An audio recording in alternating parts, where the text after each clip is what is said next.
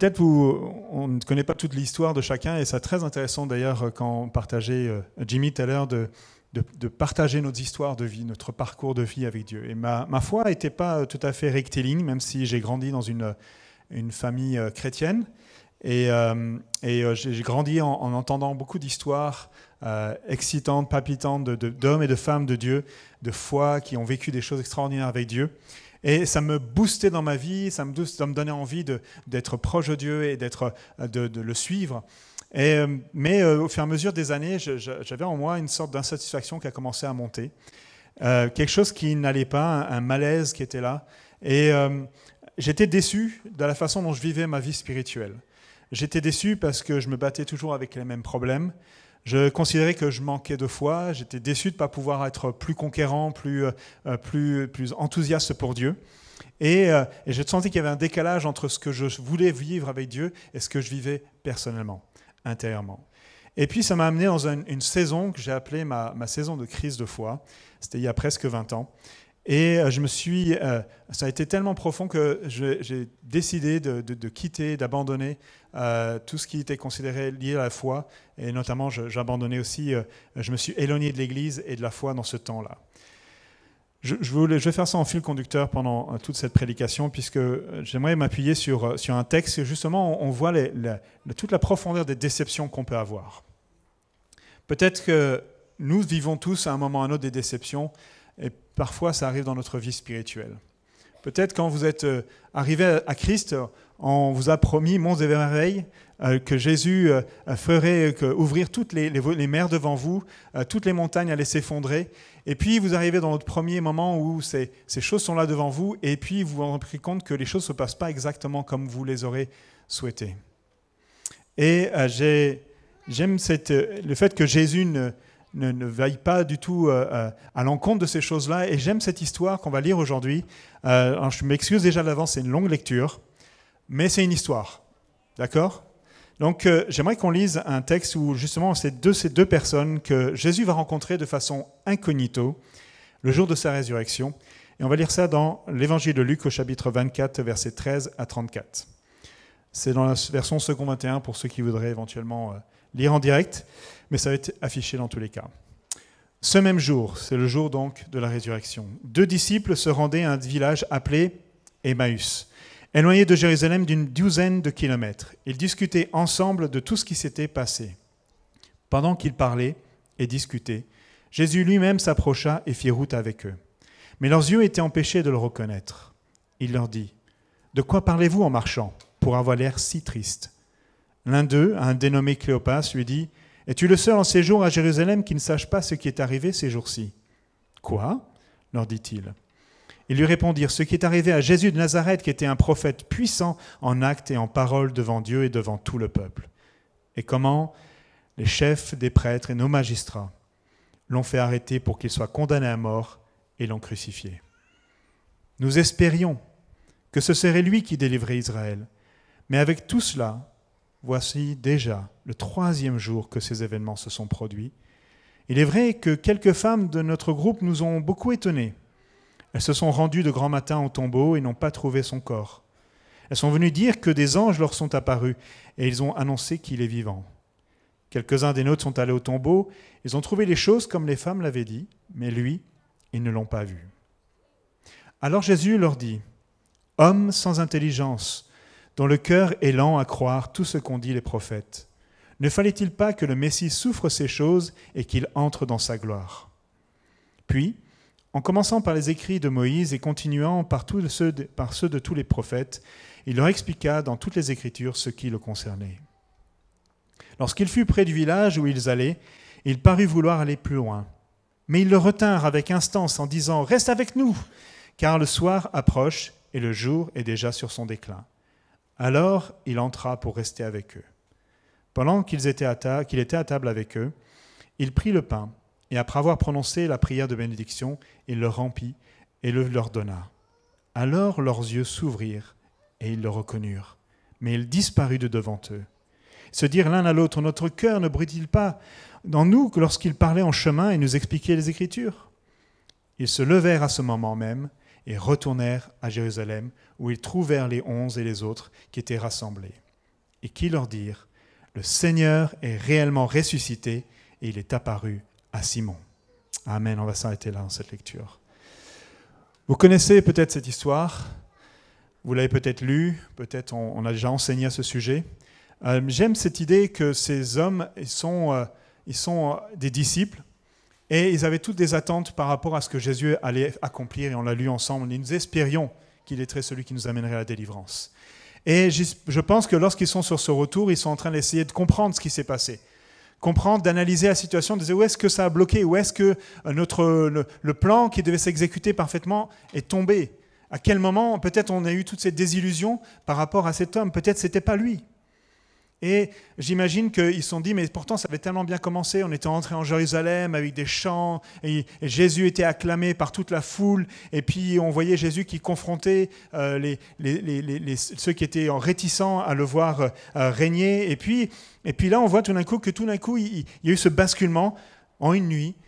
Ils attendaient euh, à ce qu'il y ait cette prise de pouvoir par Jésus, mais c'est plutôt la trahison, l'arrestation de nuit, un jugement hâtif la condamnation par leur propre chef, ceux qui auraient dû reconnaître qu'il était le Messie, et ils l'ont mis jusqu'à la crucifixion.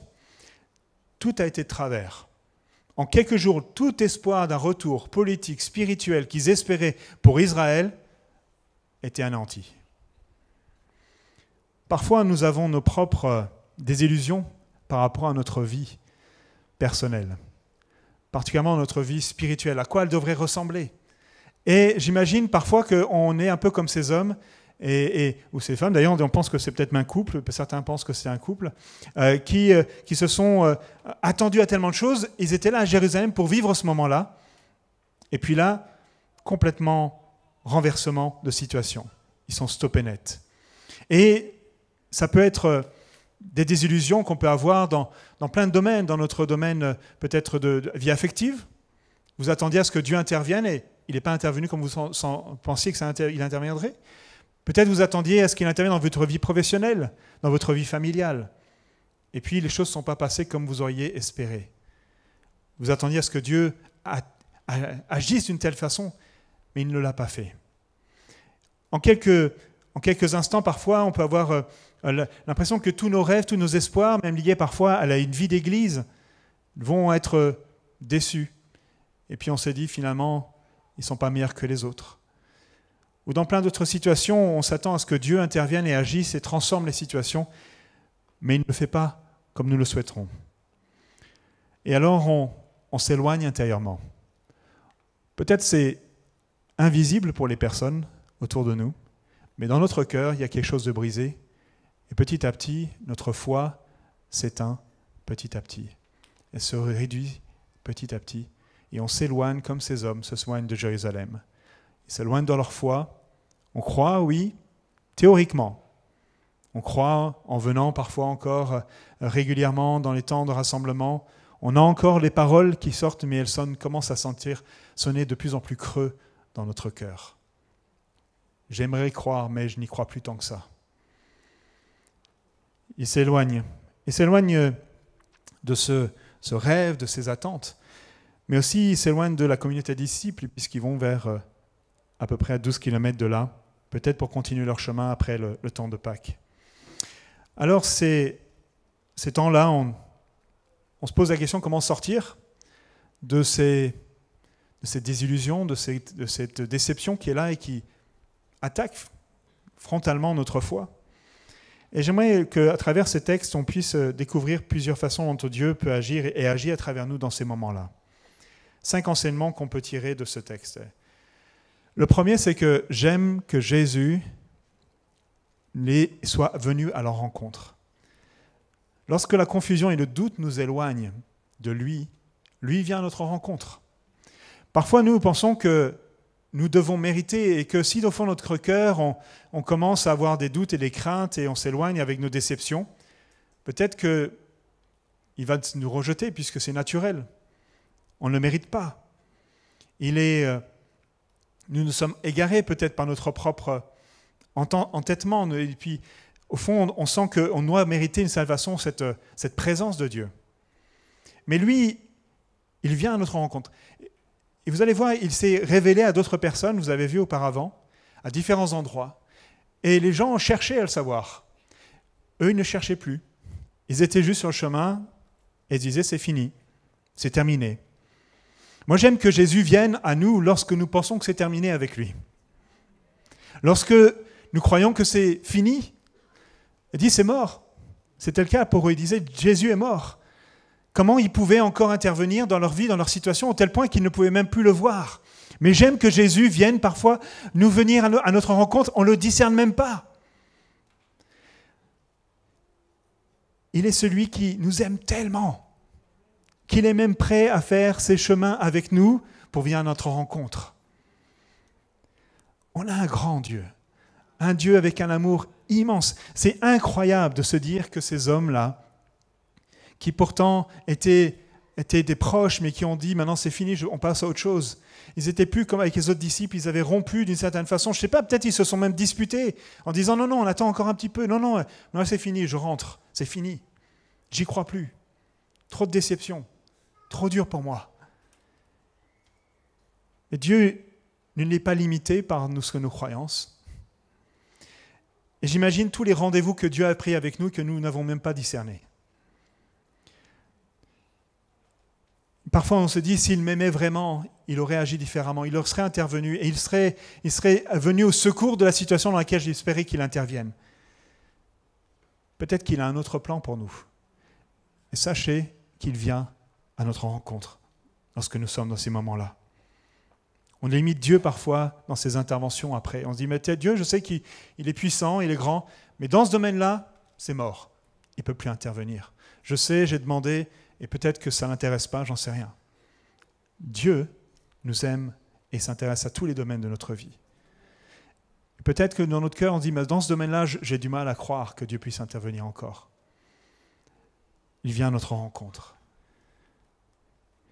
Deuxième aspect, Jésus a fait le chemin avec eux et il fait le chemin avec nous.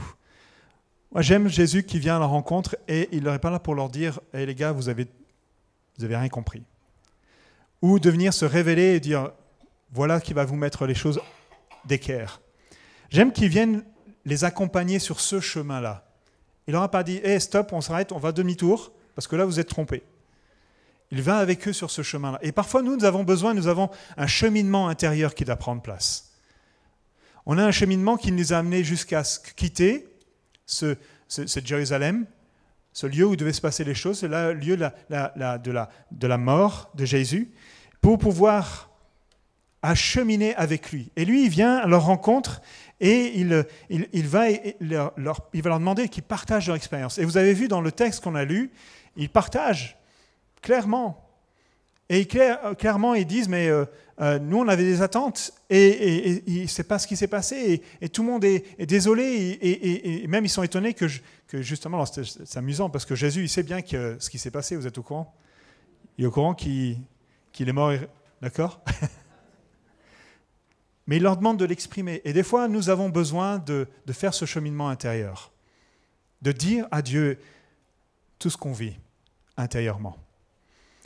On a fait toute une série sur les, psaumes c'est pendant tout euh, cet été. Et on sait que dans les psaumes, il y a parfois des, psaumes de lamentation, dans lesquels il, il, le psalmiste déverse tout ce qui ne va pas, tout ce qui, est, tout ce qui est difficile dans sa vie. Et à la fin, j'aime toujours ce moment-là où il dit, mais je mets ma confiance en toi. Jésus nous accompagne, il fait le chemin avec nous. Je sais que dans mon temps de crise de foi, j'ai eu ces moments où, euh, je ne discernais pas forcément Jésus qui était là à, mes côtés, mais il a, parfois utilisé des personnes autour de moi. Et je me rappelle un ami en particulier euh, qui, euh, je partageais, avec lui parce qu'il m'invitait pour son mariage, et puis, puis j'ai essayé d'expliquer un petit peu où j'en étais spirituellement. Et, puis, à la fin, alors que j'ai fini d'expliquer, il me dit, mais tu sais que parfois Dieu utilise un chemin dans lequel on pense s'éloigner de lui pour nous ramener à lui? Et ça, que ça a commencé à dire, peut-être que moi je pense que c'est mort, mais peut-être qu'il y a une suite. Peut-être que j'essaie de finalement, au fond de mon cœur, chercher ce qu'il y a encore. Est-ce que c'est encore possible? Est-ce qu'il y a encore quelque chose? Jésus fait le chemin avec nous. J'aime cette idée qu'il est venu chercher C'est ce que nous dit euh, l'évangile de Luc, chapitre 19, verset 10. Le Fils de l'homme est venu chercher et sauver ceux qui étaient perdus. J'aime ce, bon berger qui va laisser ses 99 pour venir chercher une brebis, une personne. Et il est ce, ce berger, il est celui qui vient nous accompagner et nous marcher avec nous. Marcher avec nous dans nos doutes et nos craintes. Et parfois, nous-mêmes, nous aurons à faire ça avec certaines personnes. Parfois, c'est facile de tourner la page et dire bah, c'est fini. Il, a, il a rejeté, ben, c'est fini. Mais parfois, Dieu va nous demander de faire le chemin avec eux, de faire un bout de chemin, d'écouter, d'entendre ce qu'ils vivent, leur, euh, solitude peut-être, leurs blessures, ce qui euh, fait mal à l'intérieur de leur cœur. Et ce que j'aime aussi, c'est qu'une fois qu'il les a écoutés, il les a amenés à considérer ce qui est écrit. Et le troisième, troisième enseignement, c'est que Jésus les a ramenés, nous ramène à ce qui est écrit. Écrit à son sujet, parce que là, ils ont parlé de toutes les circonstances, tout ce qu'ils avaient vu, et la, lecture qu'ils avaient, de leur propre lecture des événements. Jésus va les mettre face à sa lecture des événements qui n'étaient pas basés non sur euh, un ressenti, mais sur les textes bibliques. Et il commence par un truc assez direct en leur disant Homme sans intelligence. Est-ce que vous avez qu'on commence nos prédications comme ça Homme sans intelligence, dont le cœur est lent à croire ce qu'ont dit les prophètes. Et il va leur expliquer. Et j'aime cette idée parce que ce qu'il essaie de leur faire comprendre, c'est que par votre propre intelligence, vous êtes arrivé à cette conclusion. Revenez en arrière parce que votre intelligence vous trompe vos raisonnements vous trompent. Revenez en arrière et écoutez avec un œil nouveau, avec un regard nouveau, ce que les Écritures vous disent. Et parfois, nous avons besoin, lorsque nous lisons la Bible, lorsque nous revenons sur ces, textes, de nous laisser transformer, façonner. Et pour cela, on a besoin d'avoir, d'une certaine façon, abandonné notre propre intelligence. Je ne dis pas qu'il ne faut pas réfléchir, mais il faut laisser notre intelligence au service de Dieu. Laisser notre intelligence au service du Saint-Esprit. De dire, je, veux, je sais que j'ai appris des choses, je sais des choses de la Bible, je sais des choses sur toi, mais aujourd'hui, je veux avoir euh, mon esprit prêt à être transformé et changé par la façon dont tu vas me parler aujourd'hui. Trouve en moi ce qu'on dirait un cœur disposé, ouvert à ce que tu veux faire.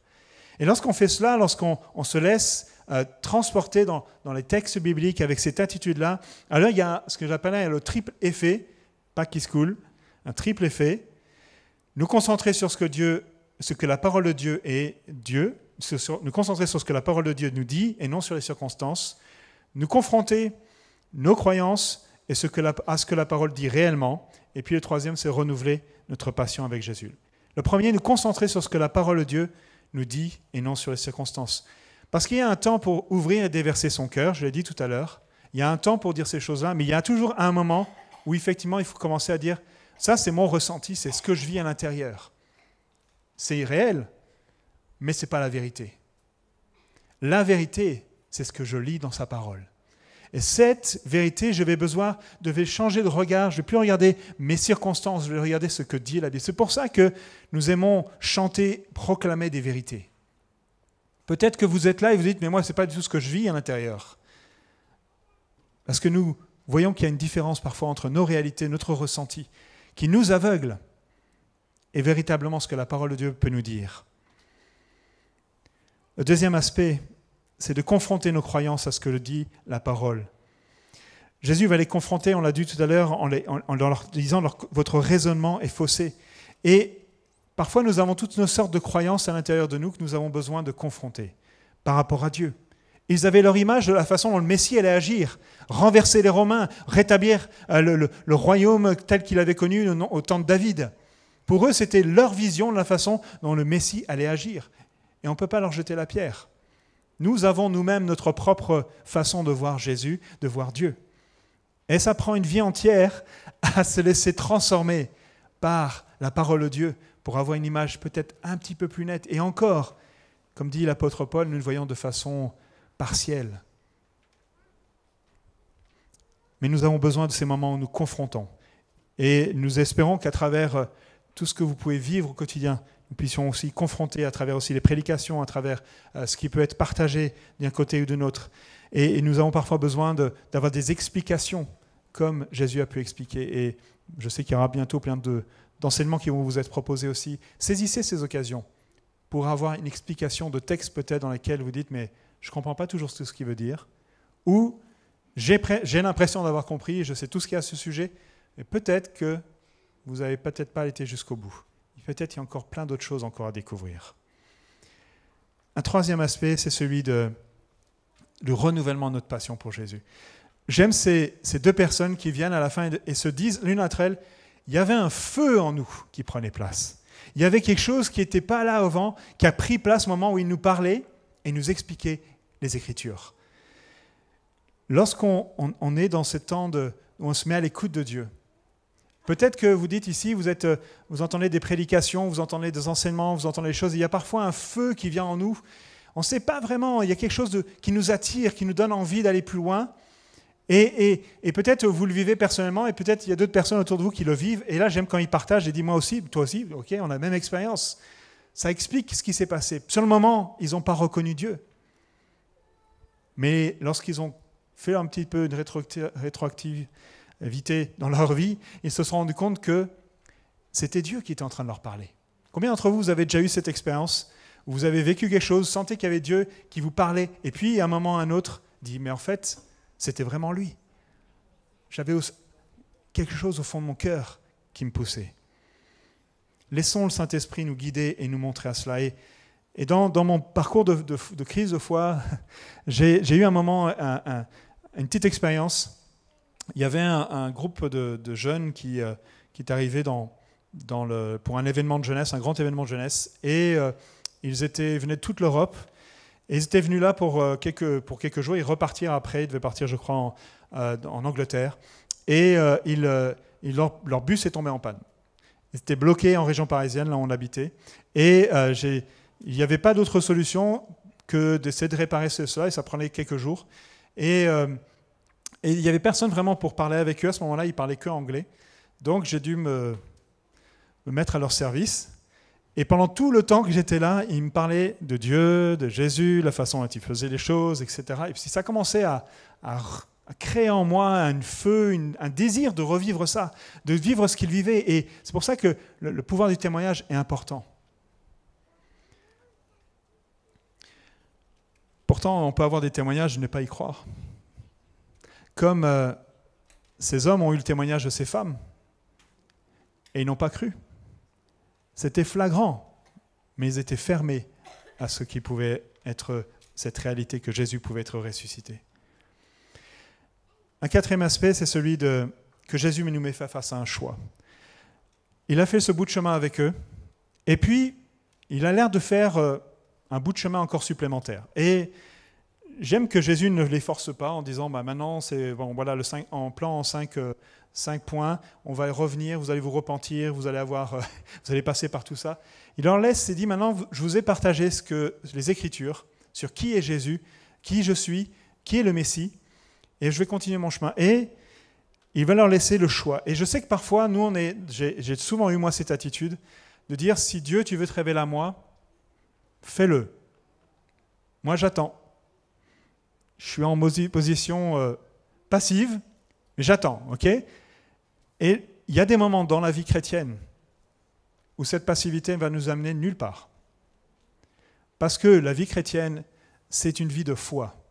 Et une vie de foi, c'est une foi qui est active. Et j'aime que ces hommes, ils se sont rendus compte qu'ils allaient passer à côté de quelque chose si cet homme allait continuer son chemin.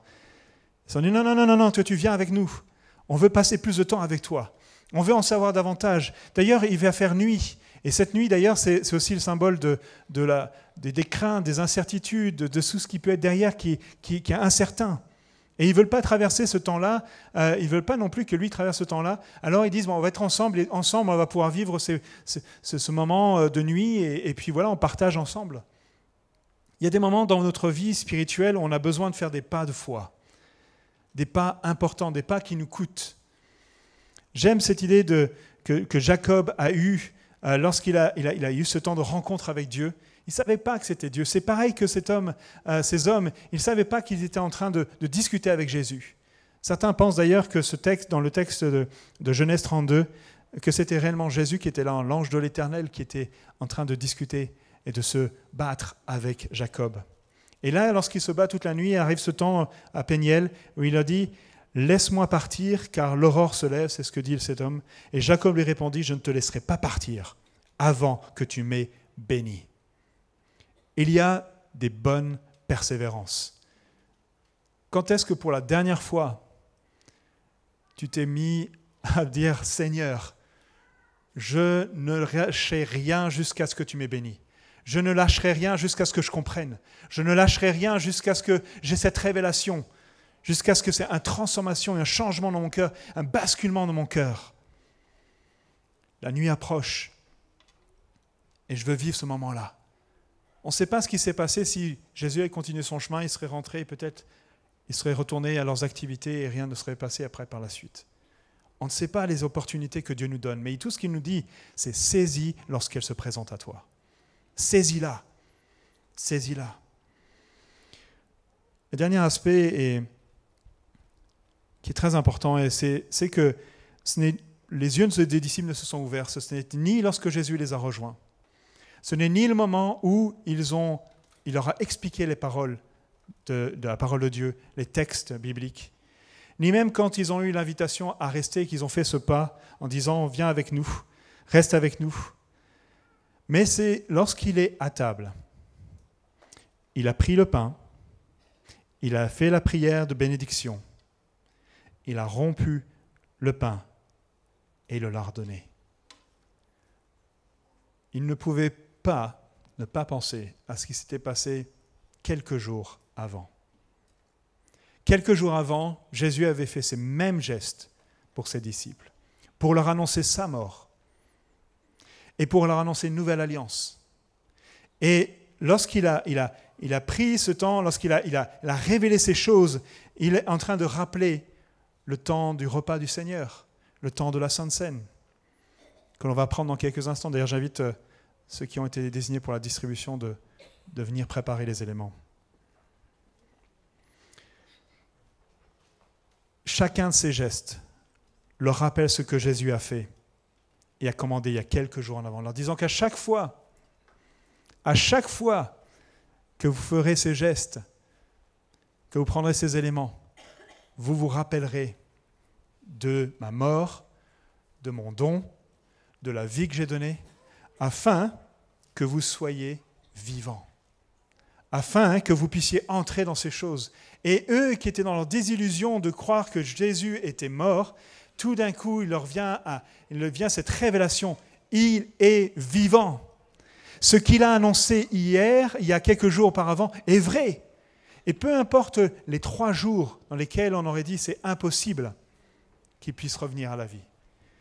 À ce moment-là, il a pu dire je suis celui que vous attendiez. Peut-être que ça ne s'est pas passé comme tu l'aurais pensé, mais je suis là avec vous. Vous pensiez que j'étais mort, vous pensiez que je ne pouvais plus intervenir, vous pensiez que c'était fini.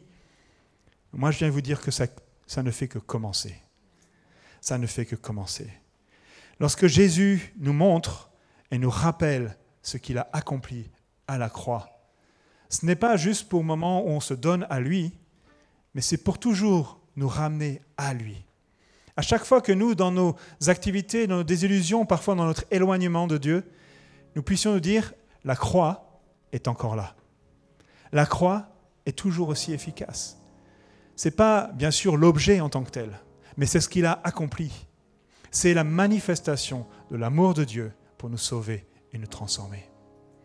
Alors peu importe où nous en sommes aujourd'hui, que tu te sentes éloigné ou que tu te sentes proche, la croix nous rappelle que nous sommes toujours aimés de Dieu, que nous sommes toujours capables de commencer à nouveau, que lorsque je suis abattu et que je lève les yeux vers lui et que je vois ce qu'il a accompli, il ne me condamne pas, il me relève.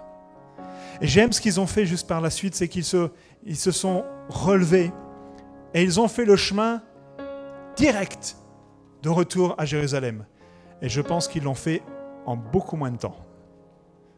Vous connaissez Bienvenue chez Echti Vous vous rappelez la première fois où il monte doucement vers le nord? Il va très lentement. Et puis un jour, il y va vraiment très vite. Lorsque nous avons cette révélation de Jésus, tout change. Ce n'est plus une religion, ce n'est plus un fardeau, ce n'est plus une déception, mais c'est réellement une joie, une, louange qui sortait de leur cœur en disant, il est vivant. Nous l'avons entendu, mais nous savons maintenant qu'il est vivant. Il est venu nous chercher là où nous étions éloignés de lui. Et peut-être tu es là ce, matin en te disant, mais je suis trop loin, ils ne peuvent rien faire. Faux.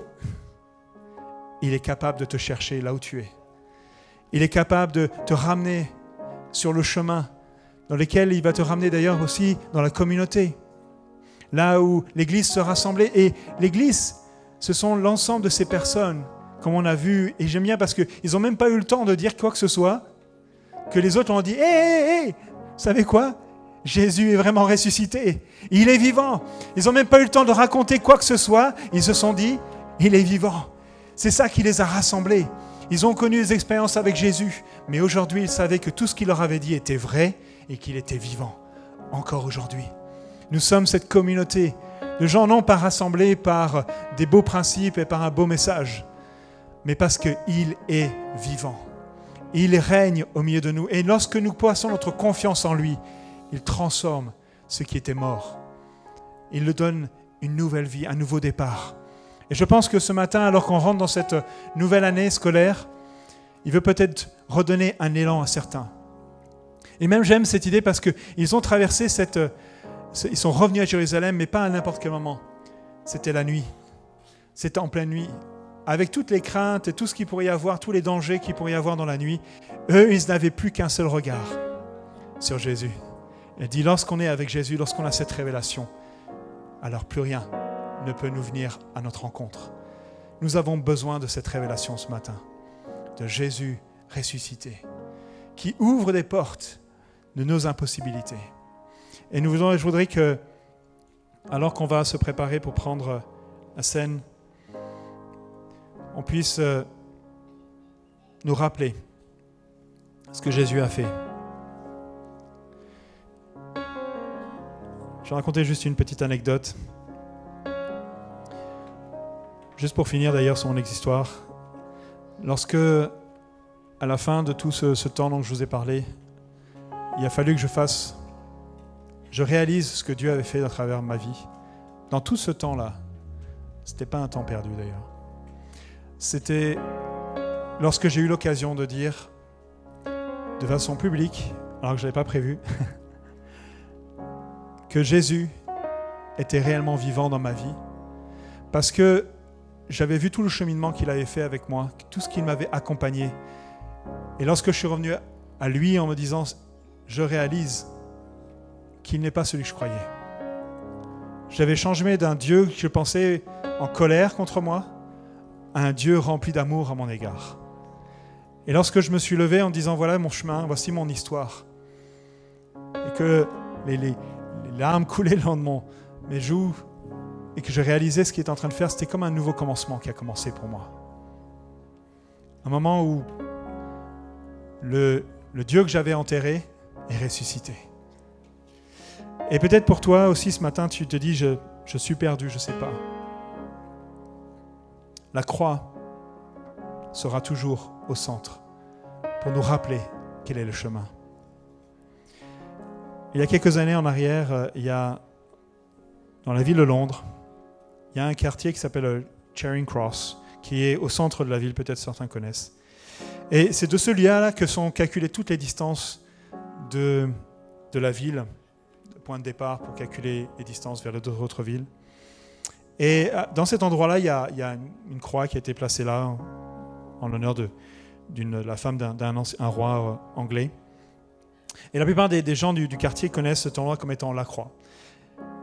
Un jour, il y a un enfant qui s'est perdu dans toute la métropole, qui est animé, il y a beaucoup de choses, c'est énorme, euh, Londres. Et, il y a un, policier qui vient là, un fameux Bobby qui vient là et qui vient le, les rencontrer. Et puis il lui dit Où est-ce que tu habites Où est-ce que tu es Et puis il essaie de trouver des indices qui lui permettent de pouvoir euh, trouver d'où est-ce qu'il vient. Et puis il se rend compte que c'est peine perdue. Et puis euh, au bout de plusieurs tentatives infructueuses, ce garçon en pleurs, juste fini de dire, peut-être si vous m'amenez à la croix, je pense que je pourrais retrouver mon chemin.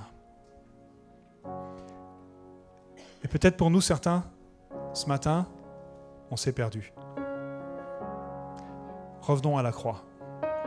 Revenons à ce que Jésus a accompli, afin de pouvoir retrouver notre chemin. Et commencer cette année, non pas avec des déceptions et des craintes et des éloignements dans nos cœurs, mais réellement ce que lui a prévu pour nous. Un temps de renouvellement, un temps où il agit. C'est juste, euh, je vous invite tous à, à vous lever. On va prendre euh, ce temps de scène ensemble. Et si vous avez euh, peut-être juste un moment en disant, mais je, sens de mon cœur que j'ai besoin de vivre quelque chose avec toi, Seigneur. Je ne veux pas prendre euh, ce pain et ce vin sans comprendre qui tu es réellement. Tout l'amour que tu as pour moi, tout ce que tu as pour moi à mon égard. Je ne veux pas passer à côté ce matin, parce que toi, Seigneur, tu fais le chemin jusqu'à moi et tu me ramènes jusqu'à toi. Et même si je suis là depuis longtemps, peut-être, Seigneur, tu as mis sur mon chemin des gens qui ont besoin de revenir à toi, qui ont besoin de, faire ce bout de chemin afin de pouvoir te connaître et te découvrir. Peut-être c'est notre défi pour cette année. Ma prière, c'est que, alors qu'on prend ce temps, nous puissions dire, Seigneur, nous voulons tous ensemble te glorifier, te dire merci pour ce que tu as accompli, mais aussi que nombreuses personnes puissent être rassemblées, se réjouir ensemble parce que tu es vivant. Je vais laisser le groupe de louange nous guider dans un chant.